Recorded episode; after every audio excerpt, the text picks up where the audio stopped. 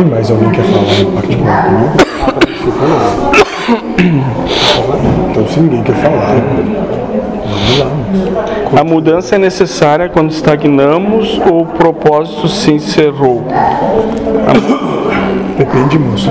Alguns propósitos podem ter sido encerrados, mas daí já começam outros. Então, sempre a mudança vai chegar. Sim. Sempre o caos se instaura para começar nova situação. Fim do algo, recomeça outro algo. E isso só eternamente. Então às vezes é melhor nem sentar, é se manter em pé porque não adianta esquentar senta de verdade.